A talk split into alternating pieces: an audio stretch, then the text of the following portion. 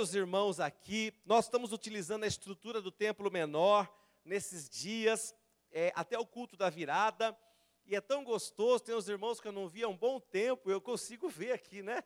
Porque o templo é menor, então os irmãos estão aqui sempre, é, olha irmão, estou aqui, glória a Deus, dá para conversar com os irmãos, louvado seja o Senhor. E aqui também exige uma estrutura menor de, de assistentes, enfim. Nós economizamos um pouco nessa época, mas ganhamos em comunhão, ganhamos em alegria, ganhamos em intimidade. Glória a Deus por isso. Querido, eu quero compartilhar um tema com vocês riquíssimo hoje, como Deus vê meu futuro. Diga, como Deus vê meu futuro. Eu não sei se você tem noção de como Deus enxerga o seu futuro. O que você pensa acerca do seu futuro, querido? Está alinhado com aquilo que Deus pensa, sim ou não? Eu não sei quais são os pensamentos que você tem para 2022. Por exemplo, tem gente que pode estar neste dia muito desanimado, falando: ai meu Deus, eu não sei o que será de mim, é, eu não sei qual será o meu futuro, eu não sei quais são as. eu não sei se eu vou estar vivo, eu não sei se o meu parente vai estar vivo. Há pessoas que são assoladas pelo medo, pela dúvida do dia de amanhã. Mas, queridos, nós projetamos um futuro sempre baseado naquilo que nós estamos vivendo ou naquilo que nós vivemos. Então, se foi um ano difícil, nós projetamos assim: nossa, meu Deus, eu vou lutar para que 2022 seja melhor do que esse ano, eu preciso fazer isso. Muitas vezes, se foi um ano bom, você fica com medo de 2022 não ser tão bom como foi esse ano. Tem pessoas que estão dizendo assim: como é que eu vou fazer para ter um ano tão bom como esse? Eu não quero que esse ano excelente que eu tive fique como um ano assim diferente no meu calendário da minha vida e nunca mais se repita. Então, todo tipo de temor vem ao nosso coração. Se você tenha, sido, tenha tido um ano bom ou um ano ruim, você fica projetando o seu futuro com base naquilo que você viveu, nas suas experiências. Dentro de nós sempre haverá uma luta, querido, porque nós baseamos nossas, nosso futuro na, naquilo que nós vemos. E Deus projeta o futuro com base na Sua palavra. Então há uma, uma disputa, uma diferença entre a maneira como nós enxergamos o nosso futuro e a maneira que Deus enxerga. Você está olhando para situações, nas empresas, por exemplo, queridos, esse mês é um mês de reuniões, grandes reuniões projetando o futuro, vendo como vai fazer, e o pessoal fala: olha, o ano que vem tem Copa do Mundo e eleição para presidente. Atenção, hein? Ó, uh, é um ano que é, normalmente é complicado, hein? Segundo semestre, Copa do Mundo, eleição para presidente, abram os olhos, vai ser um ano difícil. Então já fazem as projeções em cima daquilo que vai acontecer naturalmente. Deus não está pensando em Copa do Mundo e nem em eleição. Deus está pensando naquilo que Ele escreveu e deixou ao nosso respeito. Diga glória a Deus. Deus disse: Eu velo pela minha palavra, por cumpri-la. Eu não estou velando por Copa do Mundo, por eleição, por turbulência, por pandemia, por nova cepa. Eu velo pela minha palavra. E é por isso que nós muitas vezes entramos em choque com essa realidade, porque Deus diz algo e nós dizemos outra coisa. Deus diz aquilo que a palavra afirma e nós dizemos aquilo que as circunstâncias nos mostram. Mas muitas vezes não, quase sempre. Quando a palavra de Deus nos encontra, quando vem uma palavra profética, ou quando a palavra de Deus vem e se transforma do logos no rema, ou seja, da palavra escrita para a palavra revelada, quando há uma revelação no nosso coração, normalmente esse tempo de revelação nos encontra numa situação de dificuldade. Normalmente, quando vem uma palavra forte ao nosso coração, nós olhamos para aquela palavra e falamos assim: como que Deus vai fazer isso se aquilo que eu estou vivendo, se a pessoa que eu sou é totalmente o contrário daquilo que Deus está dizendo que eu vou me tornar, que eu serei? Eu quero aproveitar esse período de Natal para ler Lucas, capítulo 1. Nós vamos ler, querido, na RC, por favor, RC. Lucas capítulo 1, verso 26 até o verso 37.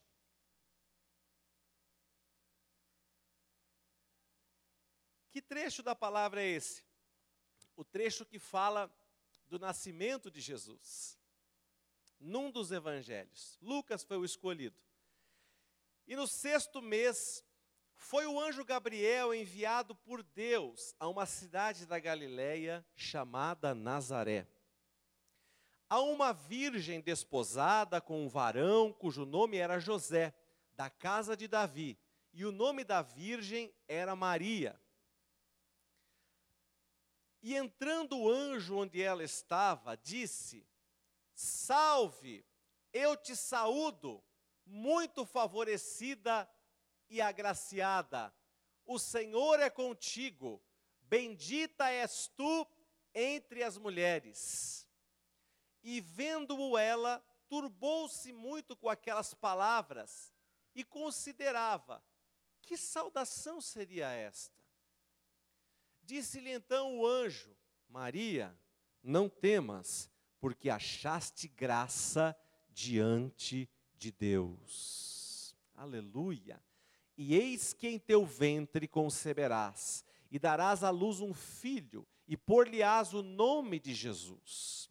Este será grande e será chamado Filho do Altíssimo, e o Senhor Deus lhe dará o trono de Davi, seu pai e reinará eternamente na casa de Jacó, e o seu reino não terá fim. E disse Maria ao anjo: Como se fará isso, visto que eu não conheço homem, varão? E respondendo o anjo, disse-lhe: Descerá sobre ti o Espírito Santo, e a virtude do Altíssimo te cobrirá com a sua sombra, pelo que também o Santo, que de ti há de nascer, será chamado Filho de Deus. Aleluia! E eis que também Isabel, tua prima, concebeu um filho em sua velhice, e é este o sexto mês para aquela que era chamada estéril porque, agora leia comigo, comigo, bem alto esse versículo, por favor, igreja, vamos lá? Porque para Deus nada é impossível. Mais uma vez, juntos, bem alto. Porque para Deus nada é impossível. Aleluia! Aleluia! Queridos, quando essa palavra chegou para Maria, essa palavra encontrou uma moça solteira, virgem. Naquela época não era como hoje. Eu não estou sendo aqui nem criticando ninguém, por favor, eu não conheço nada da tua vida para dizer que eu estou falando de você especificamente, mas hoje é diferente. Quando eu era criança, uma moça engravidava, era um caos dentro de casa.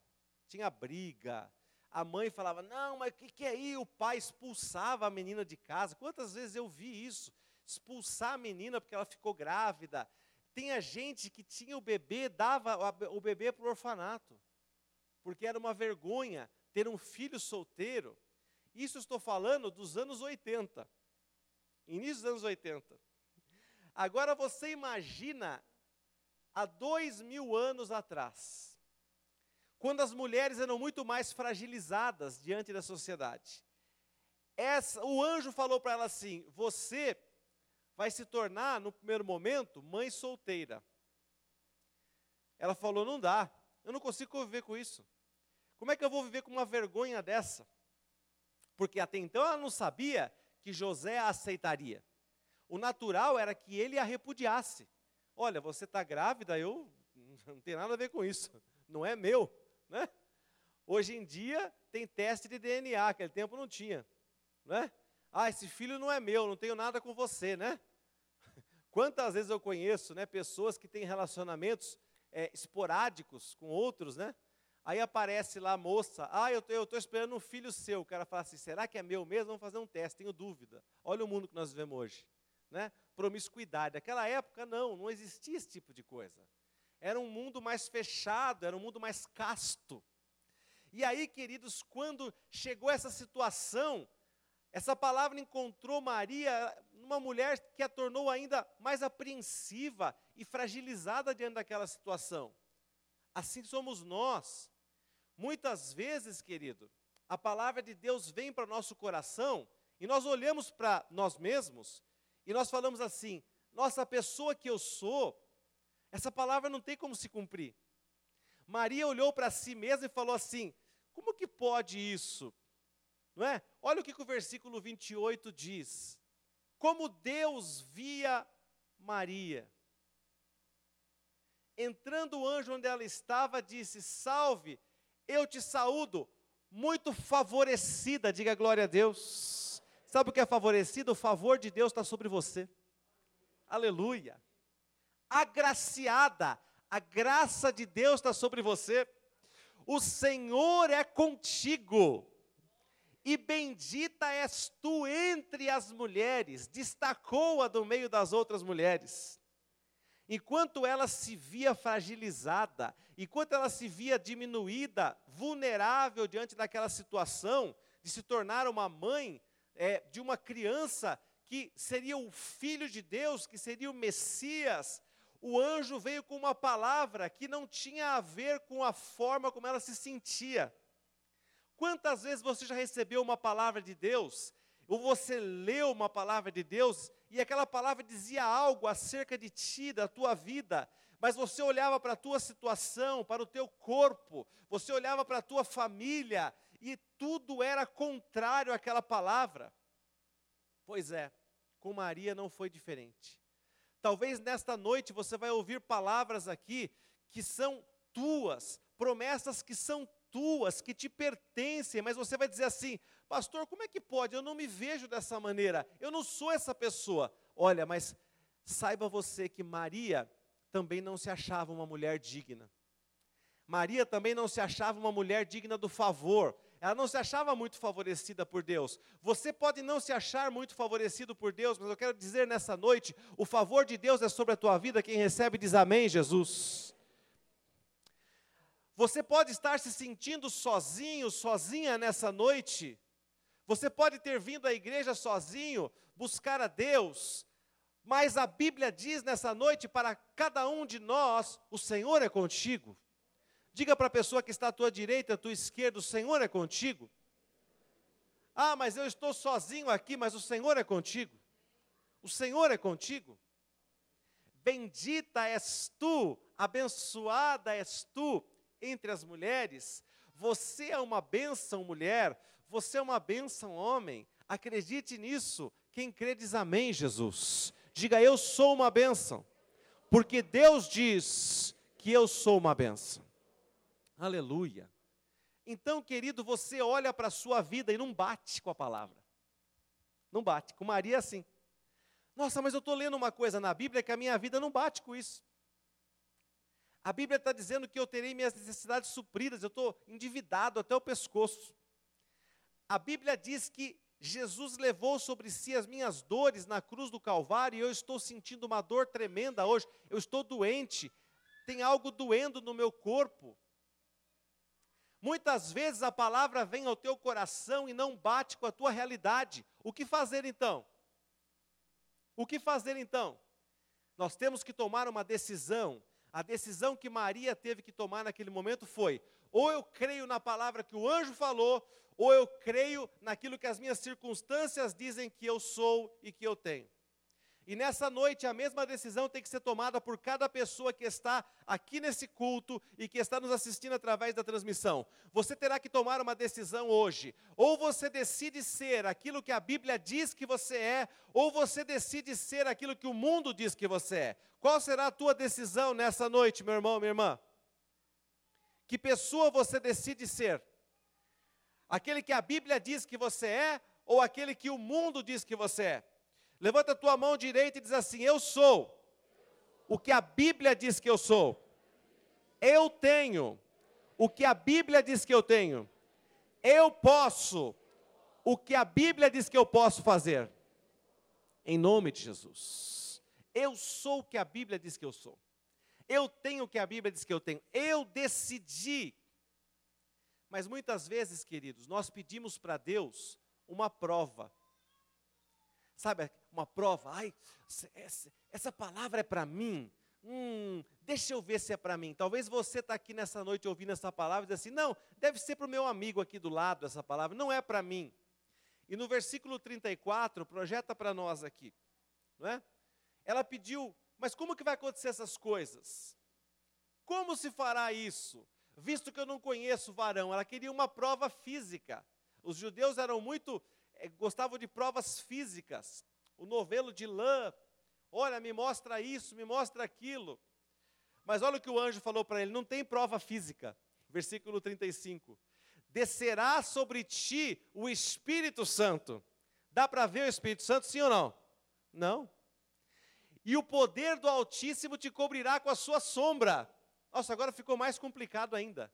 Eu vou ser coberto por algo que eu não consigo ver nem tocar. Sombra, você consegue tocar na sombra? Não consegue. Então, o que, que o anjo estava falando para ele, para Maria, na verdade? Não existe prova física. Você vai ter que usar a tua fé. Nessa noite, Deus diz para você, querido, não vá atrás de uma prova física. Ele termina essa, esse tempo com Maria dizendo para ela o seguinte: para Deus nada é impossível. Então a prova que você precisa hoje já está dentro de você. Para Deus nada é impossível. Olha, como é que vai acontecer isso na tua vida? Para Deus nada é impossível. Eu não estou pedindo um sinal. Eu não estou pedindo para Deus me mostrar nada. Cada vez que a dúvida tentar assolar o teu coração e dizer assim, olha, se acontecer isso, né? aí eu vou. Olha, se o sino tocar, se for não sei o quê, se, se o carro buzinar, se passar um Fusca azul. Queridos, não. Sabe o que você tem que falar? Para Deus, nada é impossível. Quando a dúvida assolar teu coração, para Deus nada é impossível. Como será que você vai resolver esse desafio de 2022? Para Deus nada é impossível. Eu quero que você pergunte para uma pessoa e a pessoa vai responder isso. Você vai perguntar o seguinte: Como você vai resolver 2022? E a pessoa vai responder: Para Deus nada é impossível. Como você vai resolver 2022? Para Deus nada é impossível. Como você vai resolver 2022? Pergunta para mim. Para Deus nada é impossível. Para Deus nada é impossível. Como eu vou resolver? Para Deus nada é impossível. Eu não estou pedindo sinais. 2022, para Deus nada é impossível. Nada é impossível.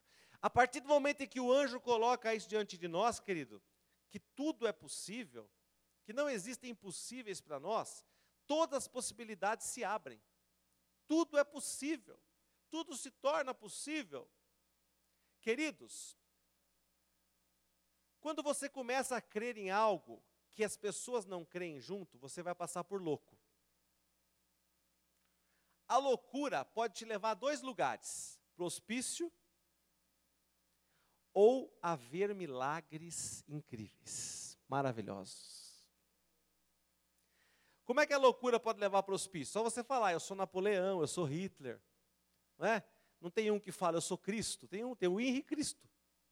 Você pergunta para ele e fala assim, quem que você é? Eu sou Cristo. Eu sou, ele acredita. Ele é louco. Agora, a Bíblia diz assim, queridos, que existe uma loucura que te leva a ver milagres. Essa loucura se chama loucura da pregação. A loucura da pregação nos leva a ver o impossível de Deus acontecer na nossa vida. Quando você acredita, como Abraão creu, que ele seria pai de, de, multidões, mas essa multidão começava com um filho só, com quase 100 anos de idade, as pessoas riam dele, as pessoas não acreditavam nele, mas ele mudou o próprio nome para pai de multidões. E ele viveu um milagre extraordinário, sabe por quê, queridos? Porque ele decidiu usar a loucura da pregação, a loucura que te leva a milagres.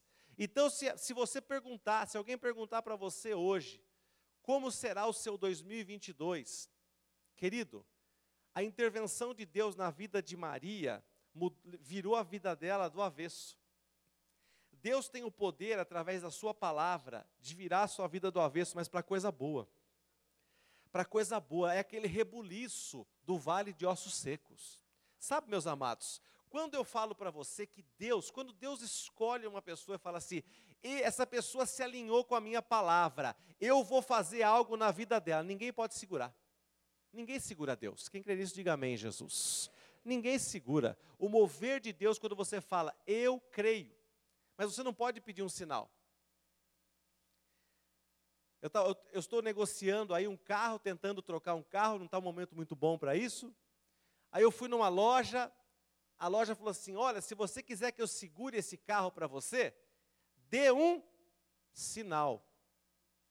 Por que, que a loja pediu um sinal para mim?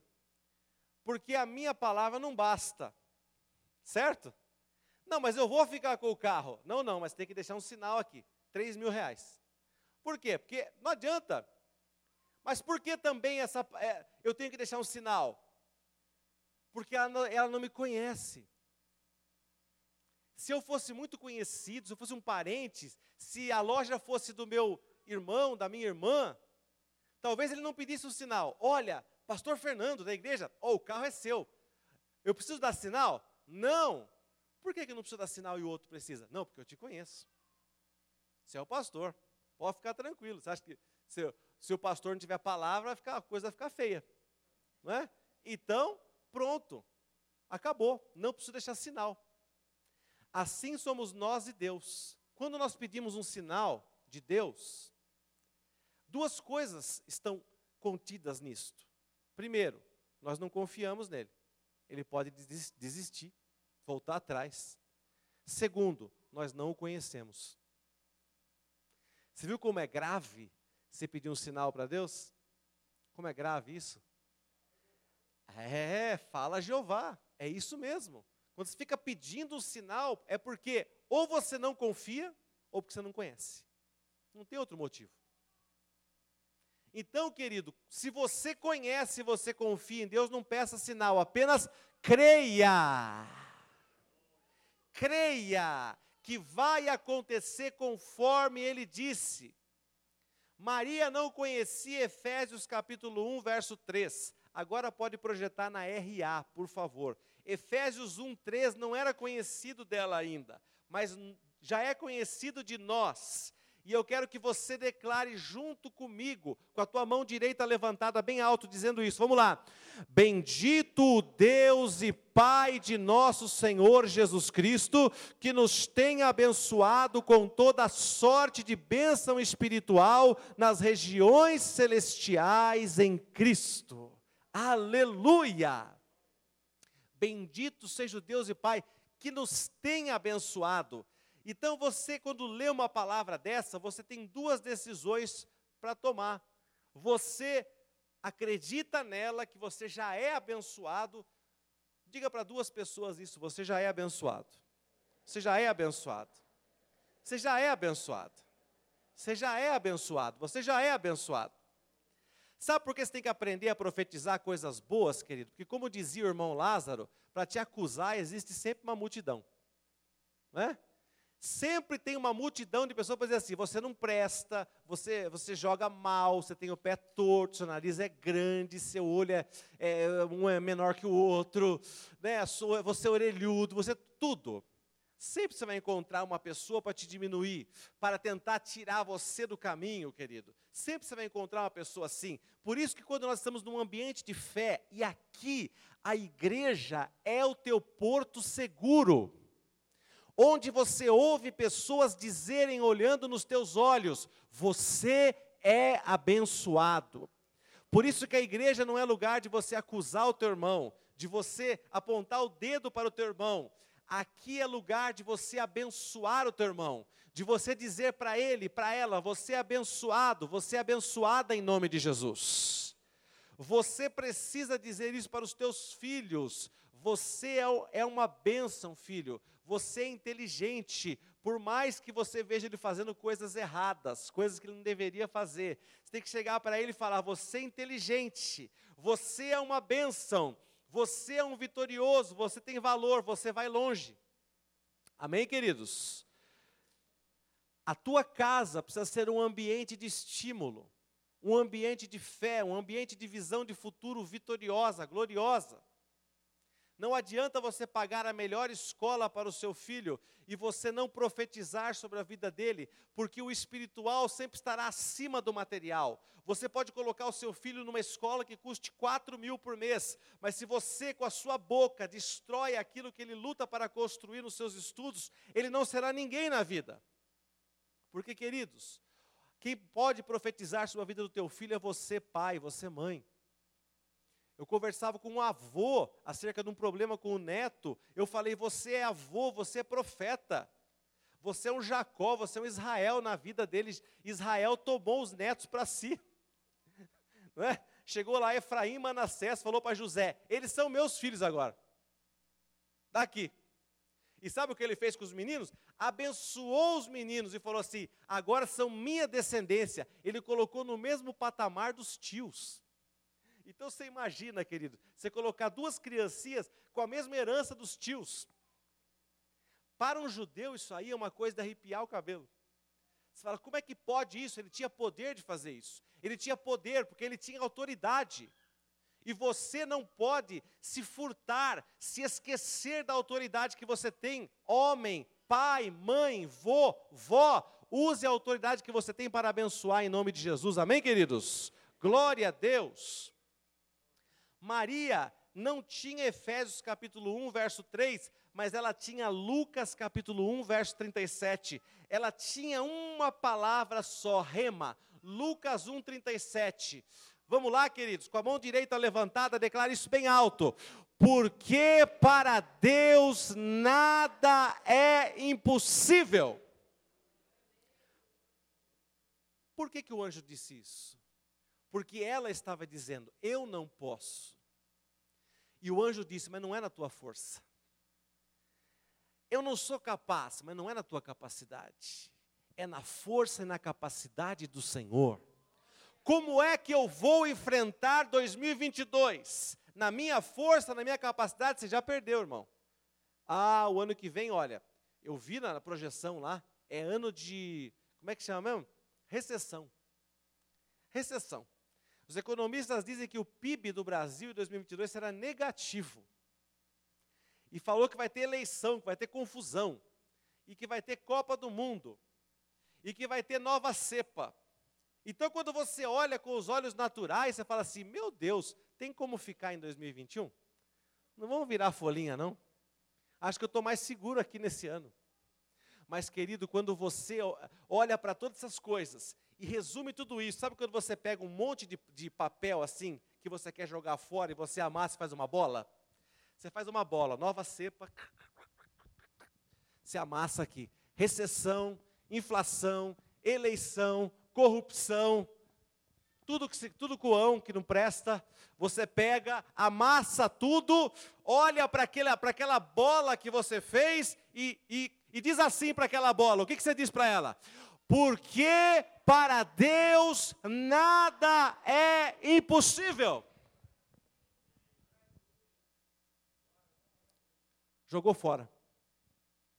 Então você tem uma decisão para tomar nessa noite. O que, que você vai fazer com as más notícias? O que você vai fazer com as coisas que confrontam a tua mente e o teu coração? Eu, eu, sugiro a você que você faça isso. Dobre tudo e jogue fora em nome de Jesus. Quem crê diz amém, Jesus. Glória a Deus. Glória a Deus. Querido, quando Maria recebeu essa palavra de Deus, a vida dela piorou. Você já viu aquela pessoa que ela fala assim: Deus, a pessoa está ruim na UTI, e Deus manda uma palavra de cura. Irei curar essa vida. Aí você vai, na, você recebe essa palavra, você vai toda feliz falar com o médico, né? Ai, Deus, como é que está o meu parente? Como é que está, doutor, meu parente? Ah, piorou essa noite. Teve uma recaída terrível. Aí você fala: como? Deus falou que ia curar. Ele ficou pior. Às vezes Deus fala assim para você: você recebe uma palavra, você toma posse de uma palavra que diz: vou te prosperar. Você chega na empresa e a empresa fala assim: rapaz, eu gosto muito do seu serviço, mas está uma crise terrível aqui, sou obrigado a demitir você. Está aqui sua carta de demissão. Você fala, mas Deus falou que me prosperar. Como que agora estou sendo demitido? Como que agora o meu parente piorou? Mas, queridos, Lucas 1,37 diz: Para Deus nada é impossível. Nada é impossível. Ah, eu estou desempregado. O quadro de saúde piorou. Para Deus nada é impossível. Algo vai acontecer. Algo vai acontecer. Algo sobrenatural. Sabe o que Maria teve que fazer, querido? Teve que ir para um lugar, dormir, onde não tinha é, uma cama. Teve que. Jesus nasceu numa manjedoura, não é? Porque não tinha quarto no hotel. Que situação terrível. Logo depois do nascimento de Jesus, teve aquela matança dos primogênitos que Herodes fez, coisa horrível. Houve choro na Judéia inteira, queridos. Mães chorando por suas crianças, e eles tiveram que fugir para o Egito. A vida dela só piorou depois daquela palavra.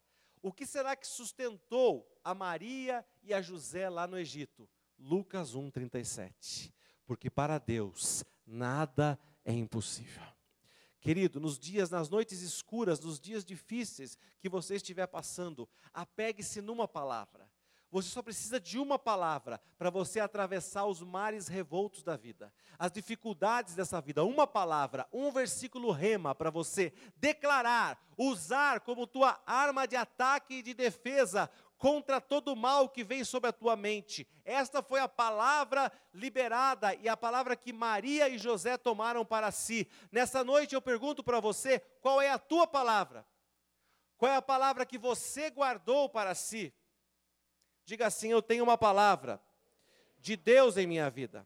Aleluia. Glória a Deus. Glória a Deus. Querido, então eu falei para você de dois motivos para nós não pedirmos sinais para Deus. Então eu vou te dar agora duas chaves para você não precisar pedir sinais para Deus. A primeira chave é: conheça ao Senhor. Repita bem alto: conheça ao Senhor. Conheça ao Senhor e a palavra dele será suficiente para você. Querido, veja bem. Vamos supor que você encontra uma pessoa na rua e ela está recolhendo latinha para fazer reciclado, reciclagem. É uma trabalhadora, uma pessoa honesta, porém muito simples, pobre. E ela diz assim para você: Guga, eu gostei de você. Eu vou te dar uma BMW zero. Você olha para aquela pessoa catando latinhas, fala o que para ela? Obrigado, você com a minha cara. Nossa, você é demais, isso é uma comédia, né? Você falar para mim que você vai me dar um carro zero, se você está fazendo isso aqui, judiação, né? Aí vamos supor que nessas, nessas, nessas andanças da vida você vai num lugar e você encontra o Neymar, jogador, Neymar. Aí o Neymar, você conversa com ele meio, Guga, você, você é parça, cara, você é um cara nossa, você é demais. Eu vou te dar uma BM zero. O Guga vai para casa. De quem ele espera receber a BM zero? Hã? Da pessoa que estava lá pegando o reciclado do Neymar. Por que, que ele espera receber do Neymar? Porque ele vê pela mídia que o patrimônio do Neymar é bilionário. Ele tem mais de um bilhão de reais. Ele fala assim: bom, se ele tem mais de um bilhão de reais, uma BMW zero é 0,00 do patrimônio dele. É claro que ele vai me dar. Agora, outra pessoa que você não conhece, que poderia até ser um milionário disfarçado, igual faz na televisão, aquelas pegadinhas, poderia até ser um milionário, mas não era. Você olha para ele e fala assim: desse mato não sai coelho. Porque esse aqui eu, eu já sei que não tem como. Não tem como limitar. Mas esse que eu sei que é rico, eu pergunto para você, querido. Aquele que te fez as promessas, pode cumpri-las, sim ou não?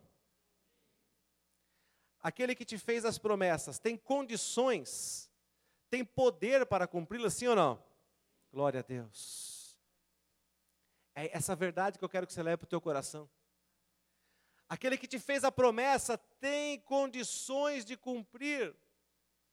Ele não é mentiroso, ele é verdadeiro. tantas quantas são as promessas, tem em Cristo sim, por Ele o amém, para a glória de Deus. Aleluia! Jeremias capítulo 9, verso 23 e 24, na RA, por favor, eu quero que você veja essas verdades poderosas, são chaves para você entrar com confiança em 2022. E nós vamos nesses finais de semana agora, até a virada, projetar 2022 no teu coração, projetar 2022 na tua mente, projetar sobretudo na tua boca. Aleluia! Assim diz o Senhor: não se glorie o sábio na sua sabedoria, nem o forte na sua força, nem o rico nas suas riquezas. Verso 24: Mas o que se gloriar, glorie-se nisto, em me conhecer e saber que eu sou o Senhor e faço misericórdia, juízo e justiça na terra, porque destas coisas me agrado, diz o Senhor, diga glória a Deus. Aleluia! Deus é poderoso e Ele vai fazer isso na tua vida, querido.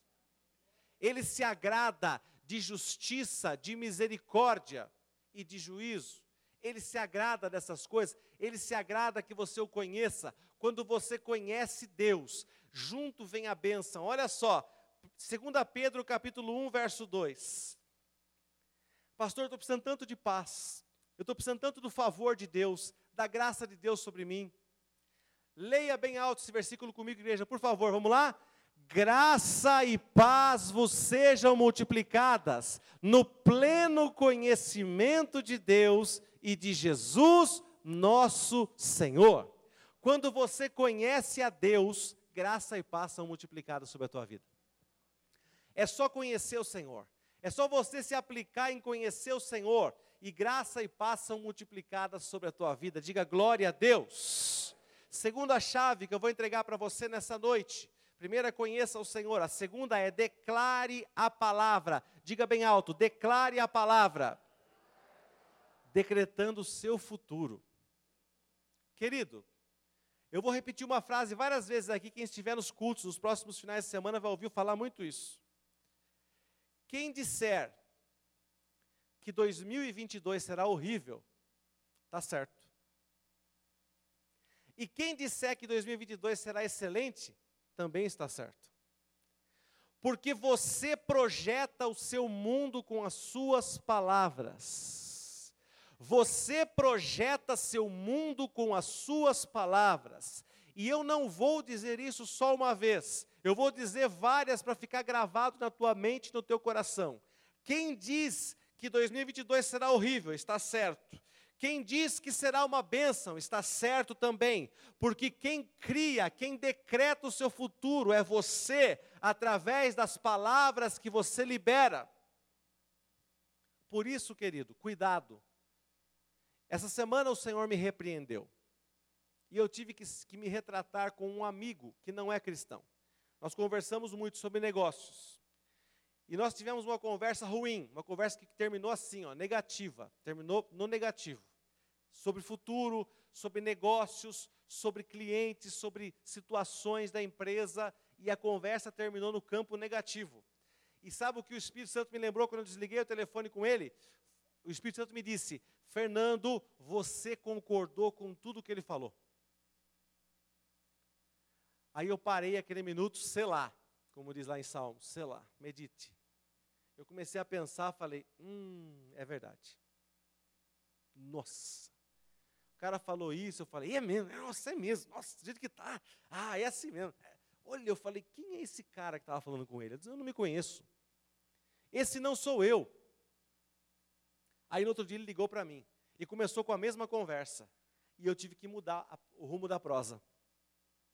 Eu, ele falou, não, porque vai ser horrível, porque desse jeito que está, olha, nossa, porque janeiro, olha, você viu como é que já, nós estamos começando janeiro, já está já tá dando sinais de que vai ser um mês de retração muito difícil. Eu falei, não, mas eu acredito. Aí eu comecei a mudar a conversa. Eu creio que vão acontecer muitos negócios ainda Olha, rapaz, eu creio que, eu creio até em negócio aos 45 do segundo tempo que vai salvar o mês. Ele falou, será? Você está acreditando? Eu falei, estou acreditando. Olha, nós não estamos entrando com uma carteira muito grande de pedidos, não estamos entrando com muita coisa resolvida, não, mas eu estou acreditando que até os 40 do segundo tempo, 45, Deus vai fazer algo. Ele falou: Você crê mesmo? Eu falei: Eu creio. E aí ele não tinha mais assunto. Porque ele queria falar de coisa negativa e eu comecei a falar daquilo que Deus ia fazer e ele vai fazer. Ele vai fazer porque isso mudou a minha perspectiva. Como vai ser 2022 para você? Ele vai ser conforme você tem declarado, conforme você tem profetizado. Cuidado, cuidado. Isaías 46, 9 ao 10 na NVI, por gentileza. Isaías 46, 9 e 10 na NVI. Olha como Deus é, como você precisa se alinhar com Ele, se alinhar com a Sua palavra. Lembre-se das coisas passadas, das coisas muito antigas. Eu sou Deus, e não há nenhum outro. Eu sou Deus, e não há nenhum outro como eu. Aleluia! Deus está dizendo para você nessa noite: Eu sou Deus. Eu sou Deus. E não há nenhum outro como eu. Aleluia. Agora, olha o que Deus diz a respeito do teu ano novo, do teu futuro. Desde o início faço conhecido o fim, desde tempos remotos o que ainda virá. Agora, olha o que Deus diz: levanta a tua mão direita e alinha agora a tua palavra com as palavras de Deus. Vamos lá? Meu propósito ficará de pé e farei tudo que me agrada. Aleluia!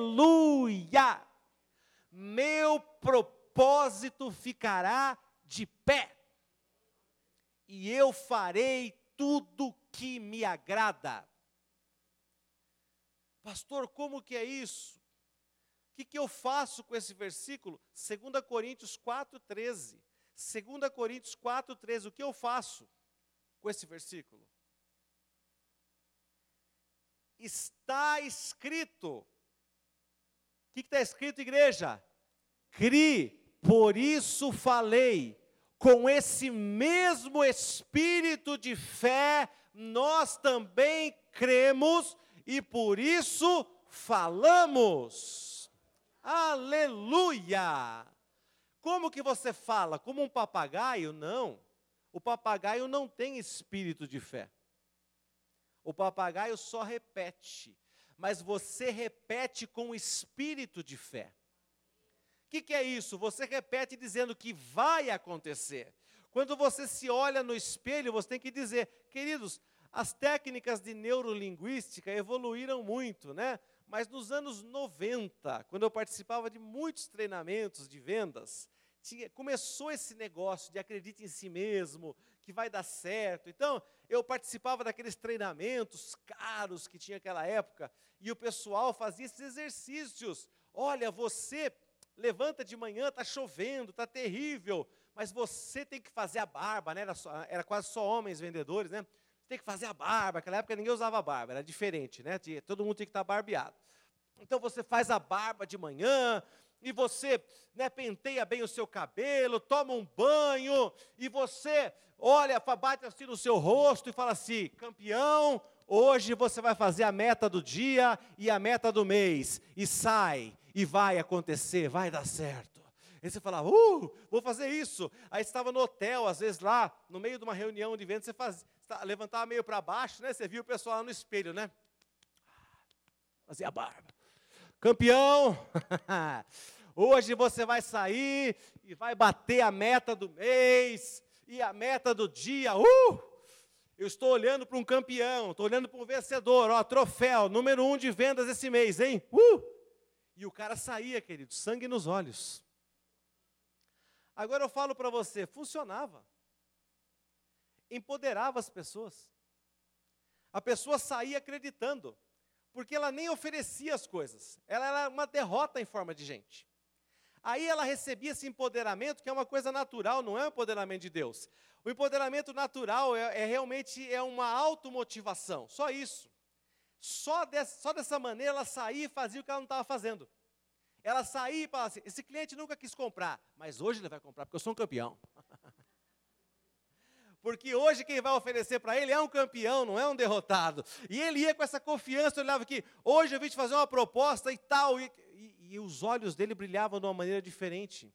Querido, e aquilo trans, ele transpirava confiança, ele transpirava verdade, ele transpirava sucesso. Era diferente daquela pessoa derrotada, aquele semblante, né? Que daquela pessoa que chega aquela camiseta toda amarrotada, né? Aquela cara de que não vendeu nada, né?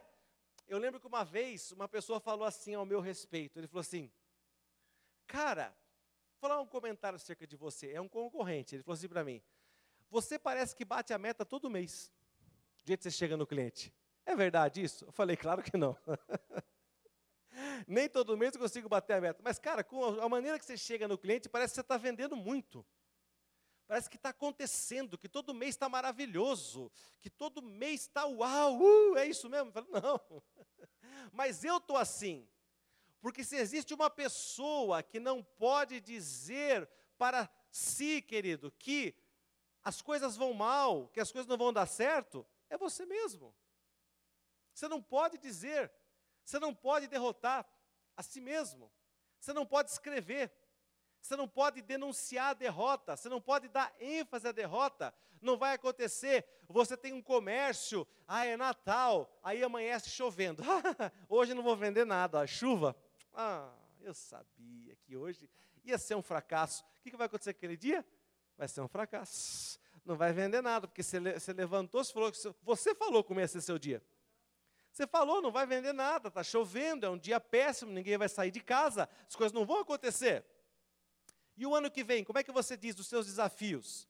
Seus desafios na escola, com os filhos, nossa, o filho está mudando de fase, vai para um outro ano na escola, você para uma nova função no trabalho, a tua mulher começou a trabalhar, o teu marido trocou de emprego, uma série de situações moveu as peças do tabuleiro, está entendendo? E você, aquilo incomoda, porque tira você da tua zona de conforto. Coisas mudaram na tua vida. Vai começar a estudar, mexeu com o meu tabuleiro. Uh, meu Deus, olha aqui, o bispo estava aqui, a rainha mexeram.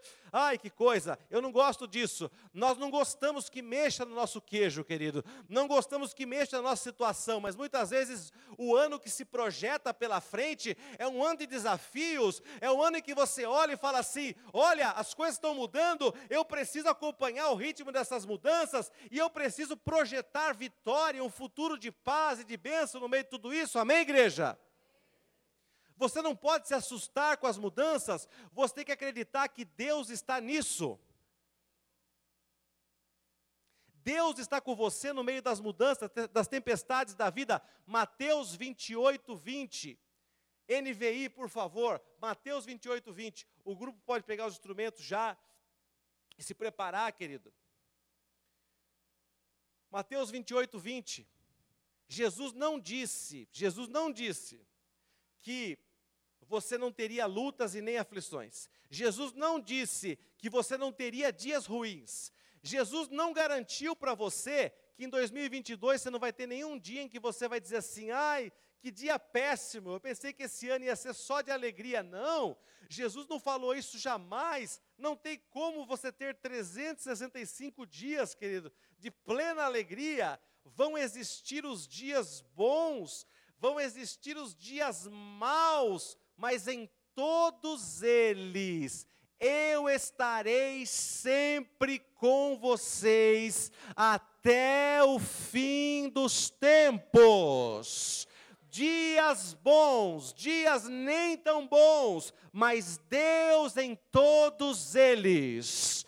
Levanta a tua mão direita e diga assim: dias bons, dias nem tão bons, mas Deus em todos eles.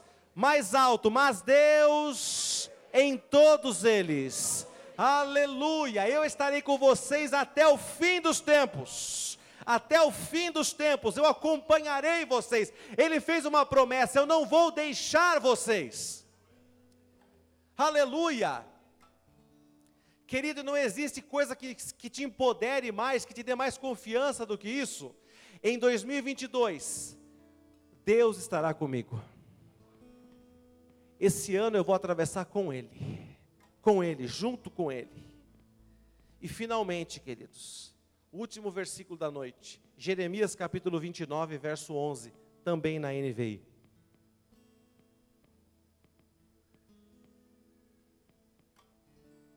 Você pode fazer planos. Você deve fazer planos. Mas você tem que estar preparado. Porque se a sua vida pertence de fato a Deus, Ele pode mover as peças do tabuleiro, como eu falei. Se Deus é Senhor da tua vida de verdade, então Ele tem poder para tirar uma coisa colocar outra. Deus tem poder de acrescentar ainda mais em áreas que você precisa e de tirar um pouco em áreas que você está com excesso. Se você consagra a tua vida ao Senhor, você descansa nesse pensamento. Você pode ter pensamentos diferentes na tua cabeça. Mas eu quero que você alinhe os teus pensamentos com os pensamentos de Jeremias 29, 11, onde Deus diz algo para você e para mim hoje. Levanta a tua mão direita e vamos declarar esse versículo. Ficando em pé agora, por favor, igreja, todos. Vamos lá, queridos. Juntos. Porque sou eu que conheço os planos que tenho para vocês, diz o Senhor planos de fazê-los prosperar e de não lhes causar dano, planos de dar-lhes esperança e um futuro. Deus tem o melhor para mim.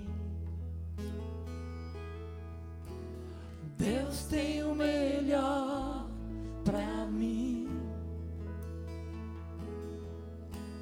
E o que perdido foi, não se compara com o que há de vir. Ele tem o melhor.